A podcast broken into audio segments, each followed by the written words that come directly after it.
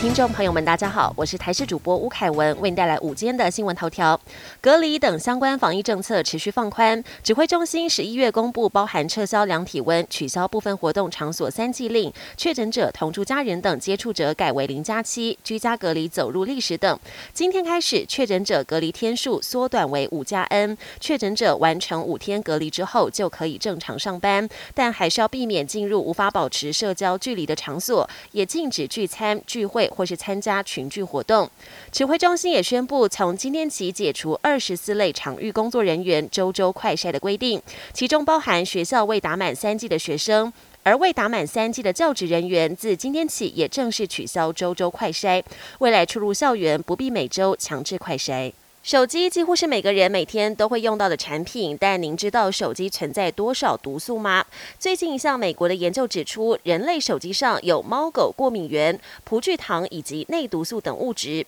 轻则会让人过敏，感觉不舒服；严重则可能会导致慢性呼吸道疾病。医师表示，每天都要用酒精清洁手机，也要避免把手机带进厕所使用，才可以减少手机沾染到毒素的可能性。今天受到东北季风的影响，清晨全台最低温出现在苗栗县西湖，只有十五点七度。桃园以北、东北部高温也将下滑约三到五度。另外，气象局提醒，迎风面的东半部、恒春半岛以及桃园以北地区也会有局部短暂雨，尤其宜兰有局部大雨发生的几率。而新竹以南地区大部分还是多云到晴，不过中南部地区日夜温差大，早晚偏凉，民众也要留意天气温度的变化。国际焦点，在柬埔寨首都金边举行的东协领袖高峰会十三号最后一天，美国总统拜登、日本首相岸田文雄和南韩总统尹锡悦进行三方对话，就共同关切的议题交换意见。会后，美日韩也发表联合声明，承诺更紧密合作，因应北韩挑衅，